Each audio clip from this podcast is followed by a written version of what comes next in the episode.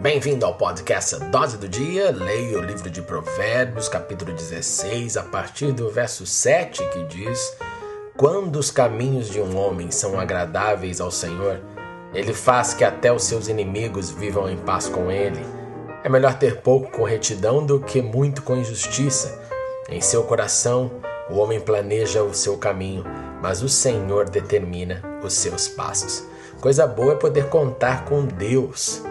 Coisa boa também é viver com gratidão no coração a despeito do quanto o ser humano possua, tenha suas propriedades, seus desejos realizados. A gratidão está acima daquilo que eu tenho, daquilo que eu conquistei. E por último, se o nosso coração está voltado para Deus, sim, nós planejamos e Deus vem com a sua graça e nos ajuda a conquistar os nossos planos. Por isso, seja o seu caminho agradável, seja grato e entregue todos os seus desejos e sonhos nas mãos de Deus. Beijo grande, leia Provérbios capítulo 16. Valeu!